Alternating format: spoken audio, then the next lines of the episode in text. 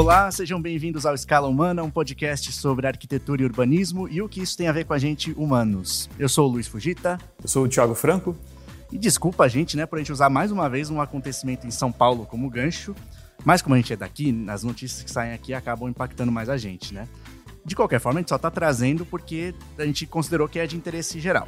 Então, para colocar né, todo mundo a par, no final de 2020, a gente foi surpreendido por um chão forrado de paralelepípedos embaixo num viaduto que é chama Antônio de Paiva Monteiro, que fica na região do Tatuapé, né, aqui em São Paulo, é na Zona Leste. Aí, no começo de fevereiro, um outro viaduto, que é o Dom Luciano Mendes, de Almeida, fica na mesma região, também amanheceu com o chão ali na parte de baixo dele, forrado de pedras. Se vocês não estão a par disso, esse forrado de pedras é assim, é um monte de pedregulho grande, meio pontudo, e, tipo, salpicando o chão, né? É, não, é, não é como se eles tivessem colocado paralelepípedo numa, numa para fazer uma rua de paralelepípedo. É um monte, mas com um espacinho entre eles para tipo, impedir a pessoa de deitar, né? Essa, no final das contas, era a intenção. Impedir que pessoas em situação de rua deitassem ali. Isso, para quem não é de São Paulo, né, ficar sabendo, tem um problema que a, a, acontece aqui a olhos vistos. Aumenta muito a quantidade de pessoas nessa situação. A obra ganhou muita repercussão no começo de fevereiro de 2021, quando o padre Júlio Lancelotti, que é muito conhecido por atuar em defesa dessas pessoas, né, que vivem nas ruas, denunciou essa ação da prefeitura e começou a retirar as pedras na base da marretada, né? Foi um ato simbólico para chamar atenção, porque ele não ia né, conseguir tirar, era muita coisa e as pedras assim cimentadas mesmo, né? Um trabalho seria muito grande. Mas ele conseguiu o que ele queria, né? E a prefeitura mandou tirar as pedras, falou que era um absurdo, né? E que era, era uma decisão que tinha sido tomada de forma isolada por um funcionário que já, já tinha sido exonerado, né? Não era uma política pública da prefeitura para resolver esse problema. A partir dessa questão, a nossa seguidora Tainá Medeiros, né? Que até é, cobrou a gente, né? Que a gente citasse ela aqui, então estamos fazendo isso agora.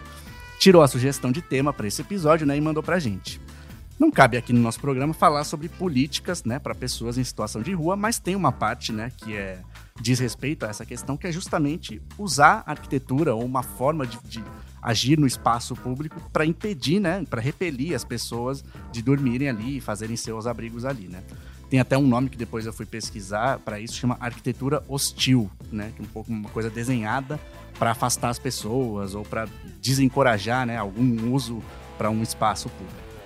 É, a gente aqui, quem já acompanha, né, sabe que a gente tem uma, uma, uma, linha muito contrária, né? A gente quer promover né, o uso do espaço público pelas pessoas e não desincentivar. É, esse caso das pedras é um extremo até pela violência estética, né? Ficou uma coisa muito agressiva que, tipo, não quero que você fique aqui, né? Mas existem outros tipos de, de arquitetura que tem essa função de repelir um pouquinho menos agressivas, né? A gente às vezes nem percebe que a coisa foi feita para evitar que alguém fique ali. Hoje a gente vai falar sobre elas, né? O que, que elas causam na, na vida em sociedade e alternativas, né? Para conciliar os interesses. Às vezes a gente não quer que um, um, lugar seja completamente acessível, mas também não quer fazer uma coisa agressiva e violenta dessas, né? Então vamos lá. Tiago, para começar, eu queria saber assim, né, um, um, vislumbre de como funciona na sua área, né? É, entre arquitetos, existe assim coisas que se ensinam ou técnicas que se usam comumente são desenhadas para fazer isso, né? Não quero que a pessoa use, que ela sente aqui, que ela durma aqui. Isso é uma coisa que é, é uma, tipo, não uma disciplina, imagino, né? Mas é uma coisa estudada, né? Ó, formas de você fazer a pessoa não não pisar, não fazer, não usar isso aqui.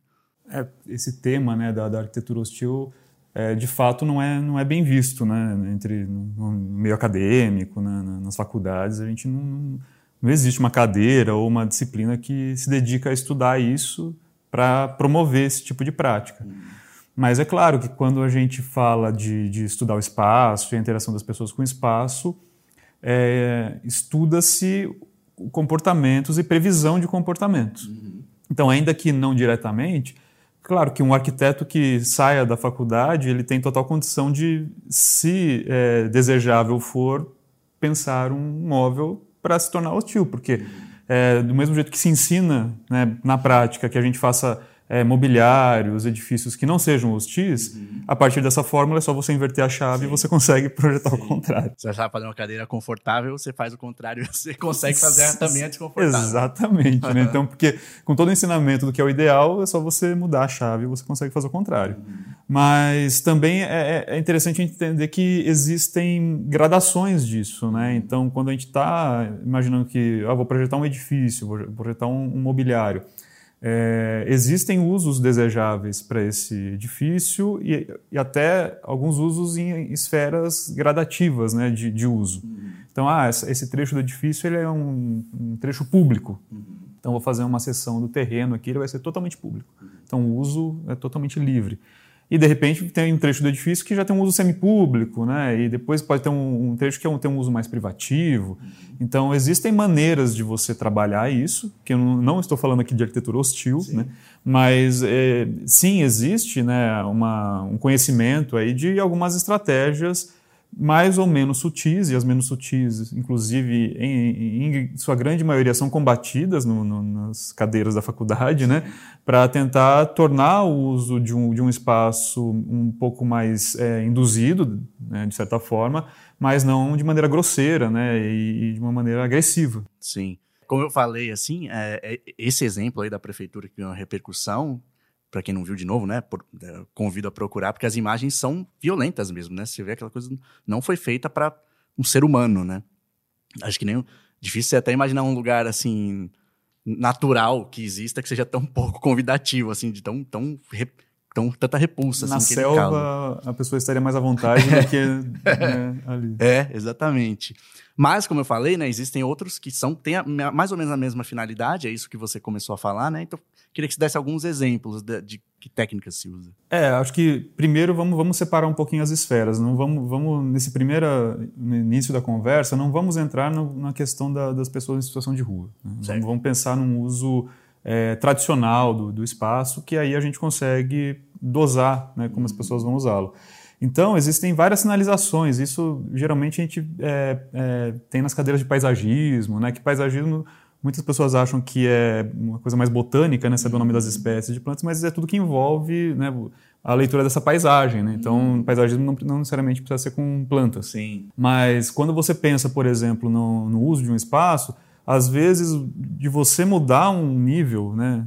Colocar alguns degraus, claro, acessado por uma rampa em algum outro trecho mas se você tem um trecho de terreno que soa público, mas você mudar a altura, já muda o uso, né? Então, é, texturas mudam usos, né? Então, isso seria a maneira mais sutil de, de causar algum tipo de impacto, de da pessoa entender, opa, estou dentro ou estou fora, sabe? Uhum, Esse tipo de uhum, coisa. Então, sim. É, existem algumas relações muito sutis. Então, isso é uma maneira muito sutil de fazer esse, esse tipo de, de, de tratamento. E aí, ainda mais falando de edifício público, que não pode ter muita manutenção, uhum. tem, tem custos, sempre tem aquela pessoa que encosta na parede, fica cutucando, ou põe um chiclete ali, sabe? E aí você vai tendo problemas com a fachada. Então, olha lá que tem tantas estratégias para você repelir a pessoa que não necessariamente a gente está falando de situação de pessoas em situação de rua, né? Então, uhum. se você colocar um canteiro ajardinado, você já Sim. põe uma margem no prédio que a pessoa não vai tocar a parede do prédio, né? Ela vai perceber. Outra estratégia interessante são os espelhos d'água. Uhum. Então você tem uma fachada bonita ali e tal, você quer refletir, o espelho d'água ele não só tem aquele efeito estético, mas ele raramente as pessoas vão ter, né, vão se predispor a cruzar um espelho d'água molhando a, a perna para ir fazer alguma intervenção no prédio. Né? Não sei que a pessoa esteja realmente com essa vontade. Sim. Mas aquele aquela, aquele desgaste acidental, né, uhum. da, da, pessoa encostar e tal, você já consegue repelir. Então, é, para tudo que a gente for falar aqui, tem os, as, as, essas gradações mais sutis que é, tentam coibir usos sutis, uhum. Né? E aí tem outros usos que aí fica muito difícil você repelir, de, a não ser de, de uma forma mais hostil mesmo. Sim. E aí esse uso é um uso que eventualmente não é previsto, não é previsível e também não está na, na, na, na, gama de opções né, que a arquitetura tem para resolver, ou do poder de ação da arquitetura resolver. Uhum. Então, por exemplo, a, a questão da população em situação de rua é uma situação que envolve questões sociais, né? um, uma, um país muito desigual e tal. Então, É, é, muito pretens, é muita pretensão achar que a arquitetura vai dar uma solução elegante para isso. Vai repelir essas pessoas, né? vai, vai limpar o bairro da, da, das vistas né? da, da pessoa em, situação de rua e isso vai ser palatável. Não, é, é no meu modo de ver, a agressão está na própria situação, está né? na, na própria desigualdade social que é, é, é, super agressiva. Sim, é aquela tentativa de higienizar e não de resolver. Né? Exatamente. E aí é, acho que é o, é o caso da gente começar a pensar também o que está por trás disso. Né? Então, esse exemplo aqui de São Paulo que, que a gente está se atendo para começar o programa, é, ele chama atenção por conta da escala. Então existem outras pequenas atitudes dessas que a gente não repara tanto, uhum. mas ela justamente porque elas não têm essa escala. Então esse, essa situação do viaduto ela chamou atenção porque é uma área gigantesca com aquelas pedras lá, então ficou assustador, né? Sim. Mas isso acontece em, em portas de comércio, né? uhum. né? Então isso é muito muito usual. Sim. Você consegue lembrar, assim, algumas dessas que às vezes a gente nem percebe, mas a coisa foi feita para impedir o uso por pessoas em situação de rua?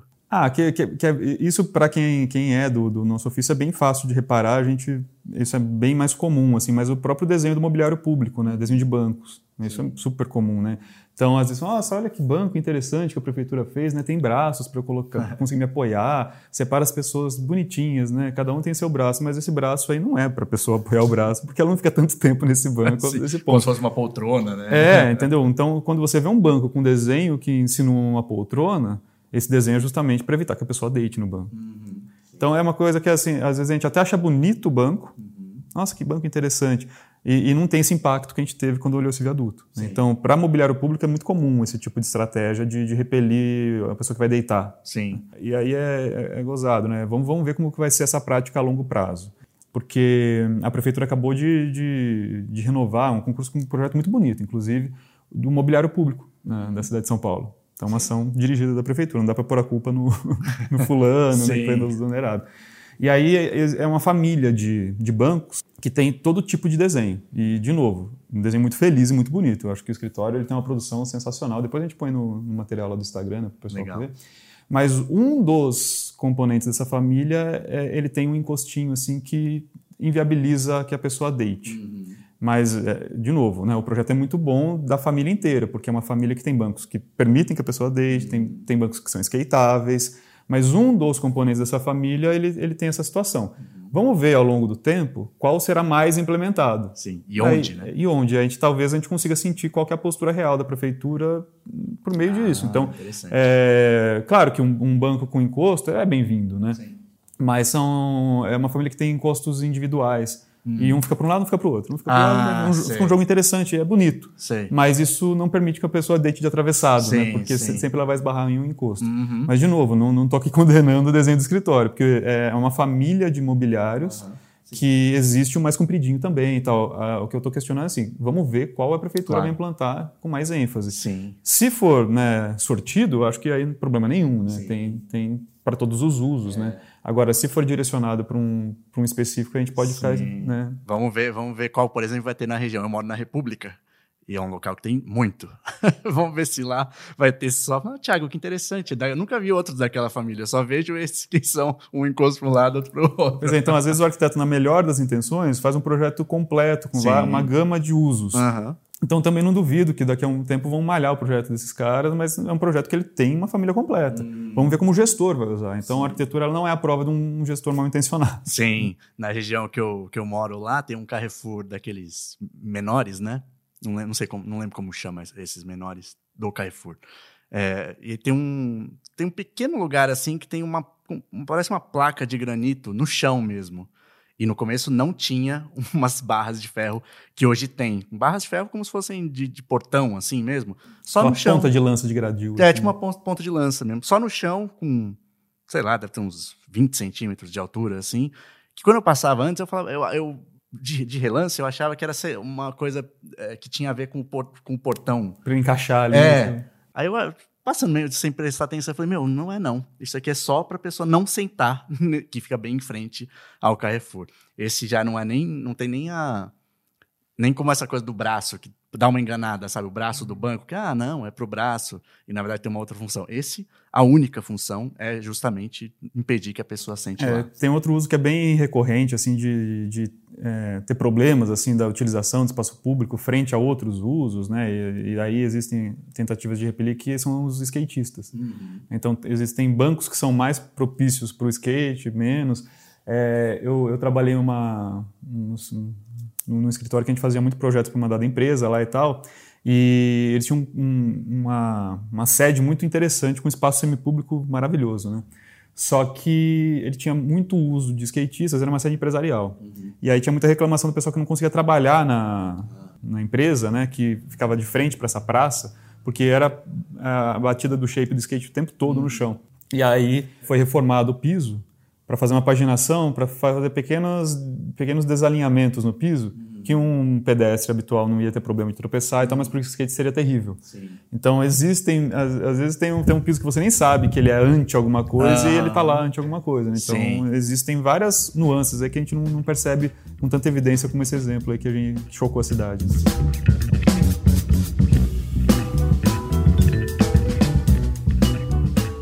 E aí, saindo dessa questão mais de exemplos, né, de, de, técnicas ou formas de você conseguir esse objetivo de repelir, aí mais uma, uma, uma, reflexão que até conversa um pouco, né, com o episódio anterior, que é o do, do shopping, né, que é o que, que isso provoca num panorama mais geral, né, para a vida em sociedade, assim, qual que é o seu parecer do impacto, né, para a sociedade como um todo dessas pequenas ações, assim, que às vezes a gente nem percebe. Acho que é, primeiro, né, é, é, eu queria comentar um pouquinho sobre a, a população em situação de rua mesmo. Né? Eu tava, quando a gente comentou de gravar esse episódio, eu comecei a pensar, mas o que, que faz da pessoa querer tirar aquelas, aqueles... E assim, não é nenhuma atitude que a gente vai condenar, né? Porque é, é, muito natural, assim, você imaginar que você quer um bairro que todo mundo viva bem e tudo mais. Mas se você só pensar que ah, é, todo mundo que quer retirar essa população de rua daquele trecho está tendo uma atitude é, altruísta de imaginar que, poxa, eu estou vendo o sofrimento daquela pessoa, não quero que ela sofra. Eu imagino que isso não é a grande maioria. Sim. Porque se fosse isso, a gente poderia até encaminhar esse episódio para uma discussão do tipo, poxa, tem outros meios de você é, é, evitar com que as pessoas fiquem na rua que não só evitando que elas deitem naquele espaço. Vamos evitar elas chegar situa nessa situação claro. e tal. Mas acho que um ponto que é importante é a desumanização mesmo das pessoas. Né? Eu fico pensando assim, poxa, se eu não tivesse dentro desse assunto, talvez ao mudar para um bairro, visse lá meia dúzia de mendigos, eu ia me incomodar com isso também. Falar, uhum. poxa, eu quero meu, minha pracinha ali sem os mendigos. É, acho que é uma atitude natural mesmo, né? Mas ela se naturaliza porque a gente olha para as pessoas em situação de rua e não vê como pessoas, né? Sim. Então a gente trata como um ruído.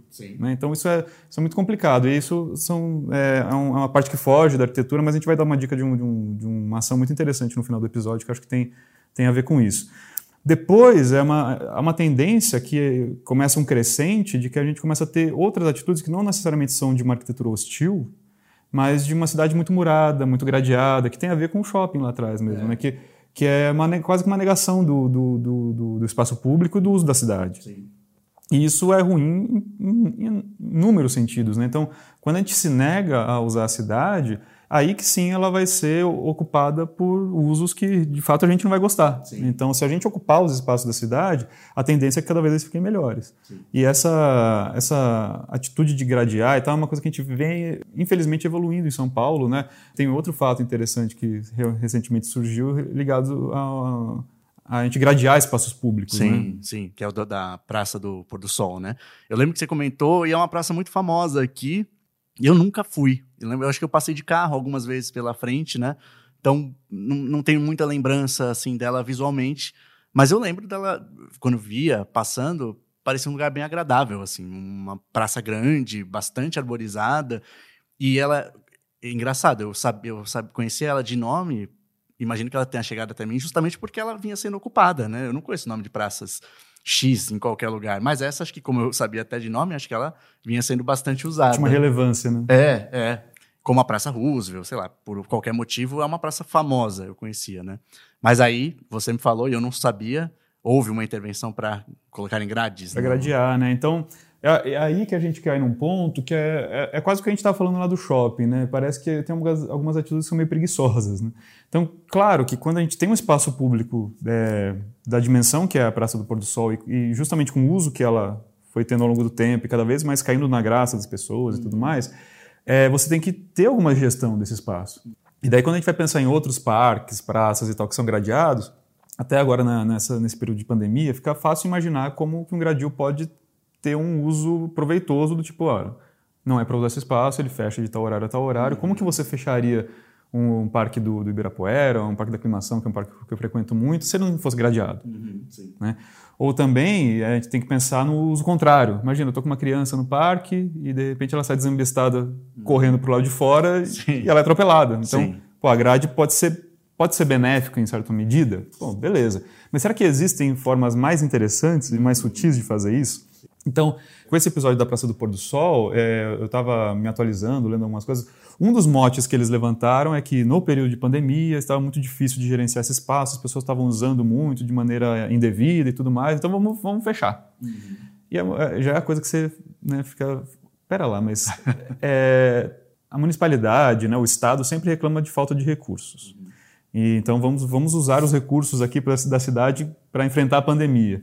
E aí a gente vai fechar um espaço que é ao ar livre? Sim, que é justamente o das, né, dos lugares que você vai frequentar nesse, nesse contexto que a gente está, é o menos arriscado, né, para pegar a doença. Quer dizer, se tivesse dinheiro sobrando, você até falar, oh, beleza, vamos fazer tudo que precisou para todas as outras esferas e aí também vamos gradear para conseguir... É Daí você fica com aquela pulga atrás da orelha e fala: será que estão usando o argumento correto ou estão aproveitando esse, esse mote para. Uhum. Algo que já queriam. É, para pôr controle numa praça que, por excelência, é pública, né? uhum. né? E aí eu acho que algumas atitudes são muito preguiçosas mesmo, assim, sabe? Do tipo de. É, eu vou me, é, vamos controlar essa, essa área, mas vamos controlar do jeito mais fácil. Em vez de colocar uma atividades dirigidas naquela área, né? Na Praça do Pôr do Sol, inclusive, parece que foi doado um container para ser usado como um ponto de apoio para é, coordenar as ações, uhum. né, ter programas de, de, de, incentivo a atividades dirigidas, ele nunca foi usado. Uhum. Então, assim, é, existem maneiras da gente é, gerenciar né, e gerir o espaço público e, e de fato, tem que é, se pensar numa gestão, dependendo da, da, da escala desse espaço né, e, do, e do, do, do, montante de pessoas que usam esse espaço, né, tem que se pensar uma gestão mas a, a grade, o muro é a gestão mais porca e, e simplória que a gente pode imaginar. É a mais fácil de todas. E a contrária à excelência do espaço público. Sim. Então ele já começa a repelir né, de, de, início. Mas é engraçado que a, a, desumanização acontece de um jeito tal que quando a gente pensa em qual é a, como esse problema é resolvido, ou como eu consideraria que esse problema é solucionado, a resposta que a gente tem é não ter mais as pessoas em situação de rua ali.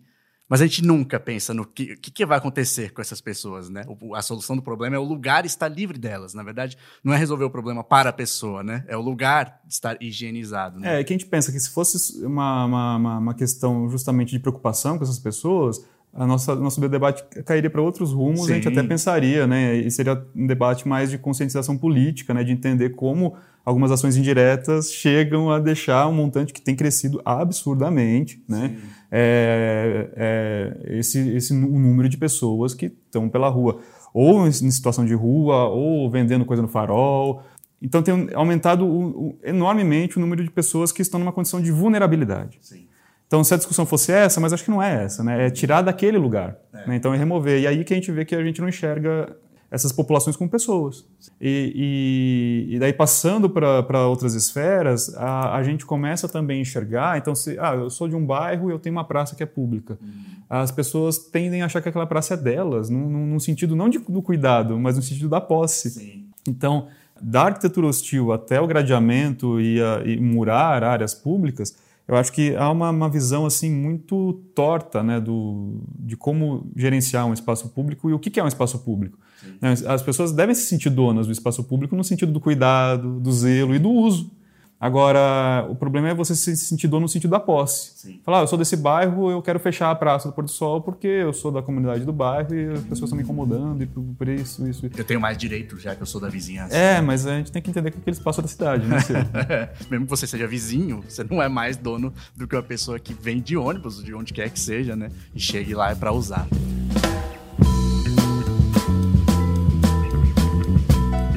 Tiago, você me mostrou algumas imagens, aí eu não sei se vai valer aqui ou se você vai conseguir transmitir isso falando, né, só com áudio, embora as pessoas depois possam procurar. Mas que formas são essas, assim, um pouco mais é, menos preguiçosas, né? Que nem você falou, porque também existe, como você falou, às vezes um, uma finalidade legítima, né? Eu, eu, preciso proteger isso de tal forma um pouco mais assertiva, né? É, então, o que, que tem de opções assim que não é um murão ou a grade, que seria um pouco menos pior que o muro, só porque não é uma coisa completamente opaca, fechada, né? Dá para a gente criar uma imagem assim? Olha, aproveitando esse, esse, esse tópico que você levantou, eu acho que Primeiro de tudo, é importante, eu acho que, que o arquiteto, o urbanista, o paisagista entenda para que sociedade ele está projetando esse espaço e qual que vai ser o uso real desse espaço e não o uso mais maravilhoso e utópico desse espaço. Então, é, acho que é muito difícil a gente, de maneira sutil, conseguir transformar fortemente um espaço que se pretendia todo aberto, por exemplo. Então, aí é, é complicado, a não ser que tenha uma gestão de pessoas mesmo. Então, ocupando com ações institucionais o espaço, é mais fácil de você uhum. é, gerenciá-lo sem colocar a grade, por exemplo. Agora, com elementos físicos, é sempre melhor quando o projeto já nasce prevendo isso. Então, assim, pensando num exemplo hipotético, né? Então, se eu tenho uma área totalmente pública, mas é, seria interessante, vamos imaginar que é, direcionar os acessos. Então, não quero que ela seja acessada por todos os pontos, mas eu quero deixá-la aberta. Uhum. Então é aquilo que eu disse, você pode pensar num espelho d'água, ou coisa que, é, que, é, que não é tão comum aqui, porque não faz muito sentido, né, que a gente vive num país que tem muitas topografias, mas a gente vê muitos projetos, por exemplo, na, nos Países Baixos, na Holanda, que é um plano total, é topografias construídas. Então eu posso construir alguns morrotes com paisagismo que a pessoa não vai querer escalar, escalar aquele negócio. Até pode, se ela quiser, mas para ela vai ser mais confortável dar a volta. Então, induzindo o percurso, você consegue gerenciar, às vezes, o ponto de acesso. Uhum.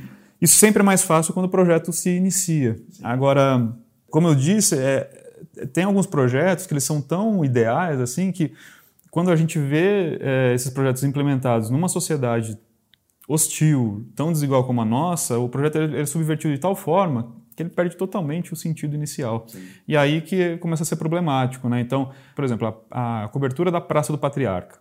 Você conhece ali no, no, no centro, né? do lado da, da, sede da prefeitura.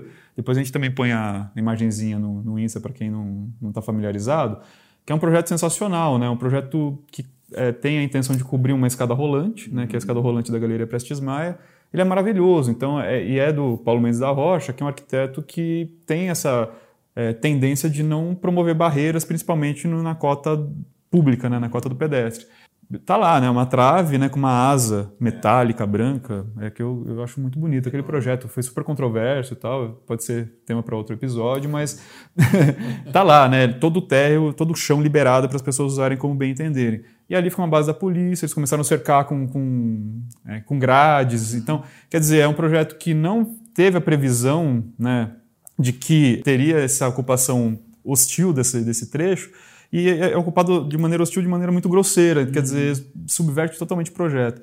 É, um outro projeto do, do Paulo Mendes da Rocha que sofreu demais é o próprio MUB, né, o Museu da Escultura, que, olha lá que curioso, né? Era para ser implementado um shopping, olha, voltando é. para o episódio anterior, um shopping no, no bairro. Sim. A comunidade do bairro se, se mobilizou, que é uma, uma, comunidade muito organizada e de, de, de muito peso na, na sociedade paulistana. Sim. Um bairro no, muito é. nobre. Sim. Eles barraram o shopping e fizeram um concurso é, com arquitetos escolhidos, inclusive o Paulo Mendes da Rocha foi né, escolhido para fazer o projeto do museu. E as pessoas conhecem o Paulo Mendes da Rocha e sabem qual é o tipo de, de projeto que ele, que ele faz e tal. E, e ele fez uma grande praça, né? O, o, o, o, edifício do museu, você não, você não enxerga o edifício do museu, né? Ele fez uma esquina que é uma praça que o museu está subterrâneo praticamente, né? De maneira muito elegante, muito sutil. E essa grande praça pretendia-se ser totalmente aberta. Claro. Então ela se confundia com a calçada. Então você iria cruzar aquela, aquela esquina de um lado até o outro, na diagonal, sem interrupções. Na hipotenusa. Exatamente, o caminho mais curto, né? É, mais curto que somar os dois catetos. e como que está hoje o projeto? Por solicitação da mesma comunidade do bairro, ele está totalmente gradeado no limite da calçada. Ou seja, poxa vida, né? Quer dizer, é, é uma grosseria com, com o projeto, mas ao mesmo tempo a gente vê que se a gente pretender na sociedade que a gente tem hoje, com as regras que, que são é, imaginadas hoje, um projeto desse, ele subvertido às vezes é pior do que um projeto que Sim. consiga prever algum, alguma, algum tipo de controle, ainda que uhum. seja um controle sutil. Pelo menos na minha, na minha concepção, às vezes é pior ele ser subvertido no, na sua ideia inicial do que ele já nascer prevendo que a gente vive num mundo que não é ideal, né? não, não gosto desse mundo que a gente vive, mas é, um, é são as regras que é. estão, estão postas, pelo menos por enquanto. Sim, é porque subverter uma coisa de arquitetura, né? É meio. Não é nem. Eu ia falar assim, é mais ou menos como cobrir uma tatuagem, sabe? É difícil, não tem o que. Não é para desfazer aquela coisa completamente, apagar, então você vai improvisar, não é tudo que você vai poder fazer em cima e não vai ficar bom. Mas ainda nem é um bom exemplo, porque tem várias tatuagens cobertas que ficam muito bem feitas, que não é o caso da arquitetura. É, mas acho que o, o, o, o improviso que você falou, acho que é a palavra que eu estava procurando, né? Então, é, é, melhor a gente já prever alguma possibilidade elegante ali ou sutil de, de fechamento do espaço. É, um espaço que prevê isso em certa medida, que é um projeto recente, de arquiteto que tem quase o mesmo direcionamento político, inclusive Paulo Mendes da Rocha e tal, é a Praça das Artes. Uhum né, ali no centro, que ela tem a previsão de, de, de, poder fechar em algum momento. E às vezes esse poder fechar é, não necessariamente é para repelir as pessoas. Uhum. Eu já passei um, um, dia em frente à, à Praça das Artes ali e tal, o projeto não estava completo e ele estava fechado, no horário que eu queria visitar. Uhum. Falei, putz, mas está fechado, né? o que está acontecendo? Eles estavam montando um show. Ah. E para não fazer a montagem do show colocando tapumes, uma coisa adaptada, eles tinham já uma previsão de um gradil projetado, Sim. bem feito, Sim. que ele é invisível, ele some quando ele está tá aberto. Uhum. Então eu acho que é preferível a gente ter um encaminhamento nesse sentido, que é, como eu disse, você gerenciar e, e fazer a gestão de um espaço que é semipúblico, nem sempre você está querendo bloquear as pessoas, porque você é hostil a essas pessoas, é porque às vezes claro. você está tendo uma montagem, alguma condição especial que você precisa fechar. Sim.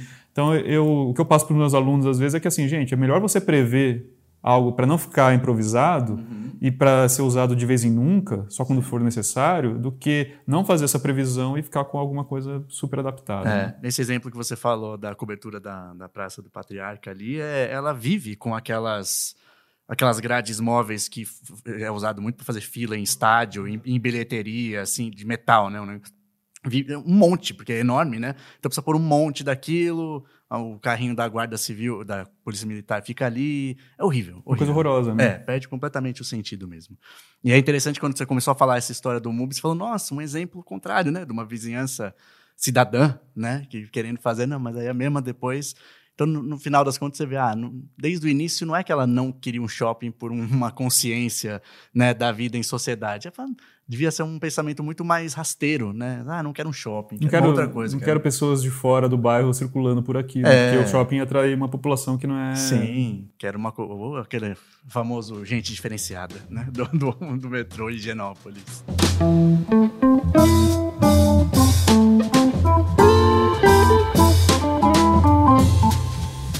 Tiago, assim como no do shopping eu perguntei, né? Pô, isso é uma coisa do paulistano, né? E aí foi legal que aí você trouxe um pouco da, contexto histórico, né? Que, por que, que isso, pelo menos em São Paulo, acontece muito? Uma vontade de gradear ou murar as coisas para impedir o acesso. Né? É, é, é, curioso, né? Porque se você me perguntar assim, poxa, a, a arquitetura hostil é algo típico do, do, de São Paulo, eu vou te responder que não, uhum. né? E, e aí a gente vai muito nessa questão da da desumanização mesmo. Acho que vai, vai nesse sentido. Então acho que é uma coisa global, né? A gente vê exemplos em Londres, em outras cidades e de países que até nem tem tanta desigualdade social, mas, mas isso existe. Agora, esse fenômeno da paixão por grades e muros, eu, eu vejo como em alguns momentos é um fenômeno muito particular, assim, de algumas sociedades, né? É, e aí, algumas das explicações que a gente pode ter, primeiro, né? É, eu acho que mora um pouco na, no fato da nossa sociedade sociedade brasileira, né, ser muito desigual. Então, há uma tensão que, pela questão da, da, da, ilusão da cordialidade, né, a gente durante muito tempo teve a ilusão de que não éramos preconceituosos, esse tipo de coisa, a gente não enxergava que essa desigualdade de maneira tão evidente, que é chocante, né, é uma sociedade muito desigual, e isso vai refletir no, no espaço construído, é inevitável. Então, essa tensão que é gerada por toda essa desigualdade, obviamente vai vai, vai refletir. É... Em formas de resolver um conflito, assim. Exatamente, e é, é, uma coisa que é quase que como um trote, né? Ele passa de um para o outro, assim, tal. Tem uma fala do Mano Brown em relação à situação política atual que acho que é brilhante. O governo Lula deu uma condição do povo ter as coisas e depois desse governo, o povo quer polícia para defender essas coisas. Então ele se torna um cara de direita, um cara que defende aqueles valores velhos que fudeu ele. Isso refletiu contra o preto. Você vai ver hoje, você vai no Norte e Nordeste, Fortaleza, campeão de homicídio no Brasil, aí vem Maceió, aí vem Salvador, Recife, pá, pá, pá, morre preto pra caralho, mano. Na fala dele, ele fala que quando é, uma, uma camada da sociedade teve certo acesso a algumas coisas, a tendência é repelir os demais né, e tentar se proteger, é proteger aqueles bens que a pessoa conquistou. Então, isso porque a gente é muito desigual, no fim das contas. Né? Então, o, o o, o, ínfimo acesso que você tem a alguma coisa, você já falou, opa, eu, eu, tenho que me proteger disso porque eu não tenho assistência nenhuma de nada. Então, e, e isso foi é uma... Um, foi um sacrifício conseguir tudo isso? E agora, eu, eu, e agora eu viro um reacionário porque eu quero justamente me proteger né, do, do, do de pessoas que são igual eu ontem, né? Uhum. Então, vira um círculo vicioso, né? Sim. Então é muito complicado. Então, enquanto a gente não resolver essa questão da desigualdade social, acho que dificilmente a gente vai resolver isso no espaço. Uhum. Agora, tem um outro processo que eu acho que daí sim pode ser típico também da, da, da nossa sociedade, que é, é, a maneira de enxergar a cidade.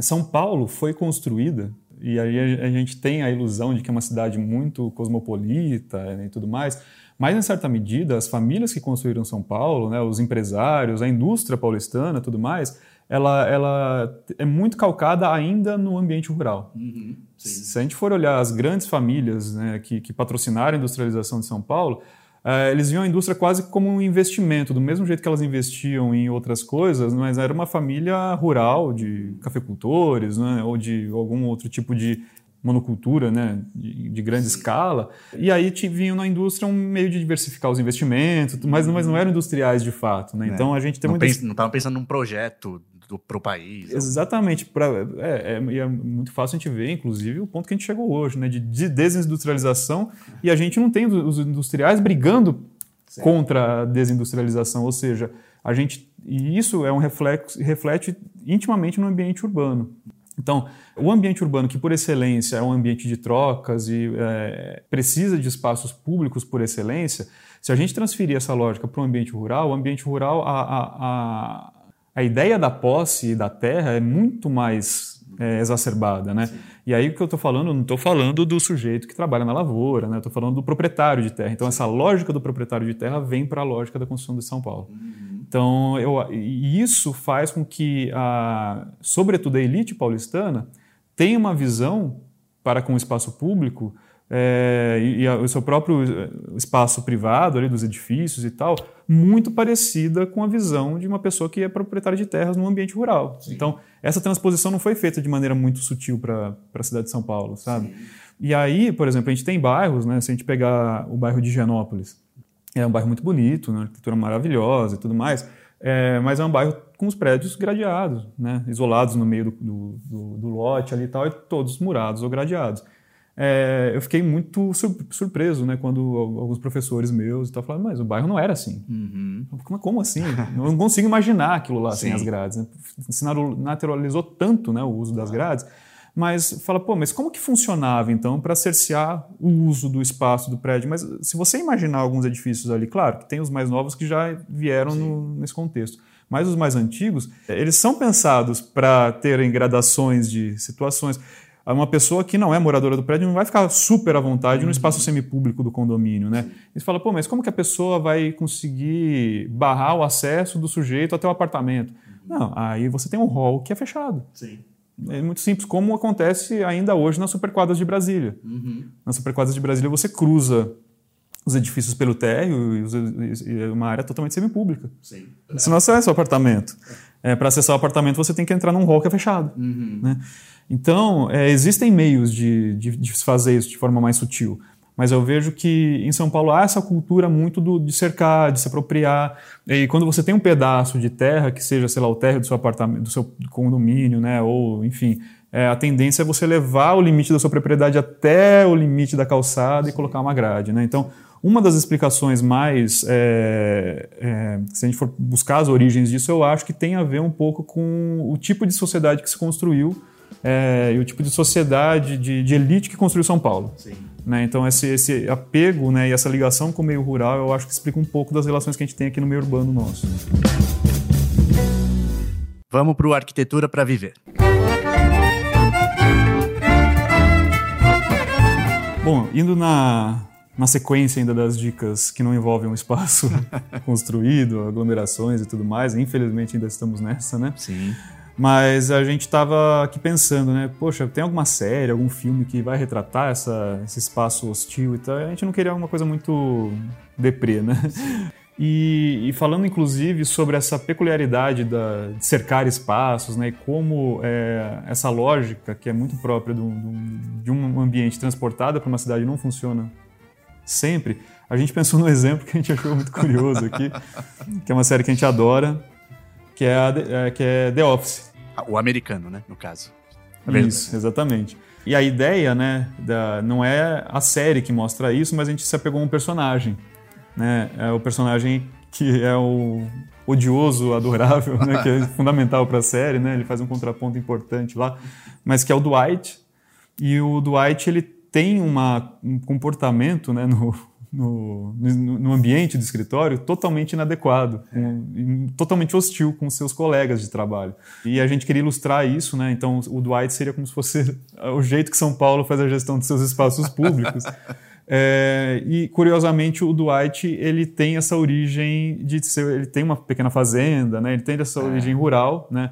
E de novo, gente, pelo amor de Deus, né? não estamos falando, eu sou do interior de São Paulo, né? não, não, é nenhum preconceito com quem claro. é do interior, quem é do interior do Brasil, mas é de uma lógica, a gente está falando da lógica rural, né? transportada para um ambiente urbano. É isso que é, soa inadequado, né? Não, não estamos fazendo uma chacota com quem é do interiorano. Tanto é que é o que a gente estava falando, essa mentalidade ou essa lógica predomina nas elites de, da, da, cidade, né? Então não tem nada a ver com uma coisa pejorativa. Mas... É uma coisa que vem de cima para baixo aqui em São é. Paulo, né? Mas e o Dwight é isso, né? Então o Dwight é um cara que ele tá tão acostumado com a o ambiente cru, né, e a rudeza do campo, né, e de proteger suas propriedades, ele tem uma, uma atitude no escritório. Quem, quem já assistiu a série vai lembrar disso, ou quem não assistiu, gente, assistam. Eu demorei algum tempo para assistir e eu me arrependi de, de ter demorado. É genial mas ele tem uma, uma postura territorialista, inclusive no escritório. Sim, né? com a, a, sua baia. É, a sua baia e tal, e rivalizando com o sujeito que fica na baia vizinha e tal, que é uma coisa totalmente inadequado no ambiente de escritório. Né? Se você tiver uma postura colaborativa, você vai, ser, vai, ter uma vida muito mais agradável. Sim. E, e, ele não, né? Então ele, ele, inclusive, ele traz algumas lógicas até de, de se proteger, né, contra invasões do escritório. Então, ele tem armas escondidas no escritório inteiro, que também é uma lógica que faz muito sentido quando ele está lá na fazenda, né? Vai, vai vir um animal que vai comer o rebanho e tudo mais. Então, quando você transporta uma lógica de um universo para outro sem fazer a devida é, adaptação, você incorre em erros absurdos, né? Sim. Que é um pouco do que aconteceu com a harmonização de São Paulo. É. É, o Dwight adora armas, coisas de caça, né? Coisas policialescas. Ele gosta muito de incorporar policiais quando ocorre algum problema, né? Então é bem, é, claro, de uma forma muito. É um personagem que nem dá a impressão que não existe ninguém daquele jeito, né? Não, é, tem que ser uma série de ficção, mas para entender essa lógica, eu achei uma, uma tirada muito boa. É, e é, é, uma inadequação total com o ambiente que ele está trabalhando, né? Então ele, assim, ele, ele incorpora coisas que não tem o menor sentido naquele espaço como a gente está falando, né? será que tem tanto sentido, tanta grade, tanto muro, gradear a Praça do Pôr do Sol? Então a gente vê que é um, que é um contexto que não, não tem nada a ver com a nossa realidade e São Paulo não merece isso. Né? E aí, mais diretamente também, né, o, tem uma, uma artista, pesquisadora, chama Sarah Ross, que ela fez. É uma espécie de. umas roupas, né? E, e os artistas iam lá, usavam as roupas, e as roupas a gente tem que imaginar aqui, né? Só com áudio. Na parte de trás, digamos, ou, ou na região das nádegas, ela tinha, por exemplo, um formato que se adequava para se adequar a um, alguma coisa que foi feita para repelir, para né? não sentar. Digo, ah, então para a pessoa não sentar aqui, em vez de fazer uma uma mureta, eu vou fazer uma mureta que é uma rampa, digamos, na diagonal, para ficar desconfortável sentar. Aí ela fez umas roupas que na bunda da pessoa fica um formato justamente de rampa para quando ela, aí ela senta e fica certinha, assim, porque quem tá de fato desconfortável é aquele molde que se adequa perfeitamente. É, a roupa banco. é um negativo da forma, né? é. Então, como se fosse uma figura funda, assim, a roupa ela complementa e deixa confortável o que era para ser hostil. É. E ela faz até para um desses bancos que tem o, o espaço para a pessoa apoiar a mão, assim, né? Que é um monte de como se fossem umas espumas, assim, no formato dos braços, e a pessoa fica de boinha, assim, em cima, porque quem tá pegando a parte desconfortável é esse, é esse molde aí, é muito bom. E outra dica que a gente queria dar é, é tentar, de certa medida, né, claro que não compete a arquitetura fazer isso de forma contundente, mas como a gente falou muito da, da desumanização né, da, da, população em situação de rua, é, dá a dica de uma iniciativa que acho que ajuda muito a elucidar um pouco essa essa questão e ajudar a, primeiro, a gente entender o que, é essa desumanização e depois conseguir entender na, na, realmente a situação dessas pessoas. Né? Sim, é a ONG SP Invisível, né? Eles têm um trabalho, eu, eu acho demais, porque eles são muito conscientes, eu acho, da forma de, de atingir. Eles não são, eles não ficam simplesmente colocando assim, fotos de pessoas numa situação muito degradada, assim. Pelo contrário, eles justamente humanizam a pessoa, trazendo principalmente, eu conheço eles pelo menos, pelos uns pequenos perfis que eles fazem de pessoas que estão em situação de rua. Muitos deles são pessoas que é, têm alguma dependência química, muitas vezes têm algum transtorno mental e estão completamente desassistidos. Só que aí esses perfis vão lá e colocam o que a gente perdeu mesmo, assim, né? A pessoa tem uma história, ela tem toda a história dela até chegar naquele momento, né? E é uma ONG que as pessoas podem doar, né? Eles, é, recentemente, justamente pesquisando para o episódio, a gente viu que eles fizeram um livro, né? Porque essas pessoas, imaginando na situação de pandemia, uma amiga, inclusive, relatou, assim, que ela, quando começou, ela começou a sair, ela, uma pessoa em situação de rua, perguntou para ela por que, que as pessoas estavam todas usando máscara. Então, você imagina o, o grau de deslocamento que essa pessoa tá da realidade, né? Impensável, né? A gente, a gente acha, né? Quando a gente vai pensar, meu, ninguém ninguém está alheio ao que está acontecendo. E está sim. Pode ser porque a pessoa não tem acesso à informação, mas muitas vezes é porque a pessoa entrou em outro modo de vida completamente vulnerabilizada e ela não sabe que a gente está no meio de uma pandemia, né? Então, quem puder ajudar, é o que a gente falou, né? A gente precisa resgatar um pouco isso, né? A forma de resolver esse problema não é com o mobiliário urbano que impede a pessoa de deitar num banco, né? É ajudar, né? como cidadão, cobrar políticas públicas muito mais humanizadas. O site deles é spinvisível.org e daí lá vocês têm mais informações.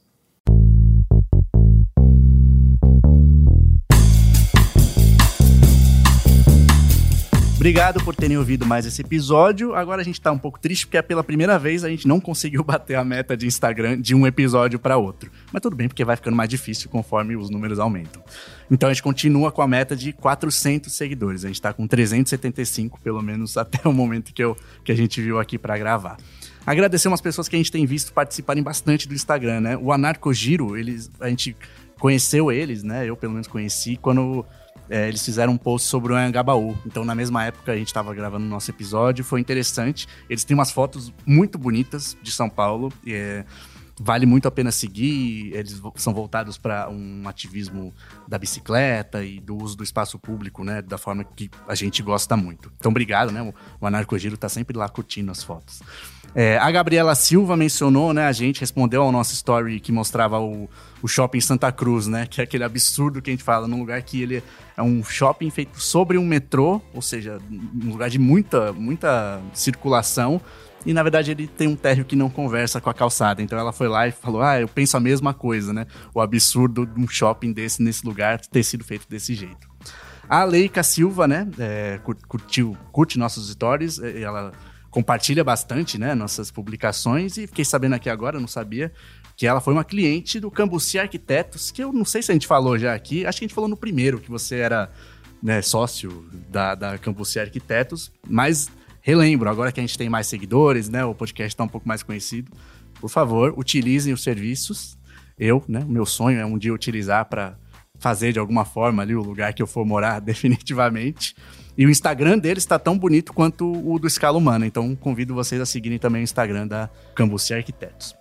Por último, a Ana Viseu, né? Que é uma amiga minha, pessoal, mas ela foi lá e comentou também no story do shopping, que falou uns assuntos bons, hein, gente? Então acho que o pessoal, ela eu sei que particularmente gosta quando é o tema fala também sobre sociedade, né? Então estamos tentando aqui. E acho que esse, né, mais ainda, mais do que o do shopping, fala justamente sobre esse tipo de assunto. Obrigado, gente. Até o próximo.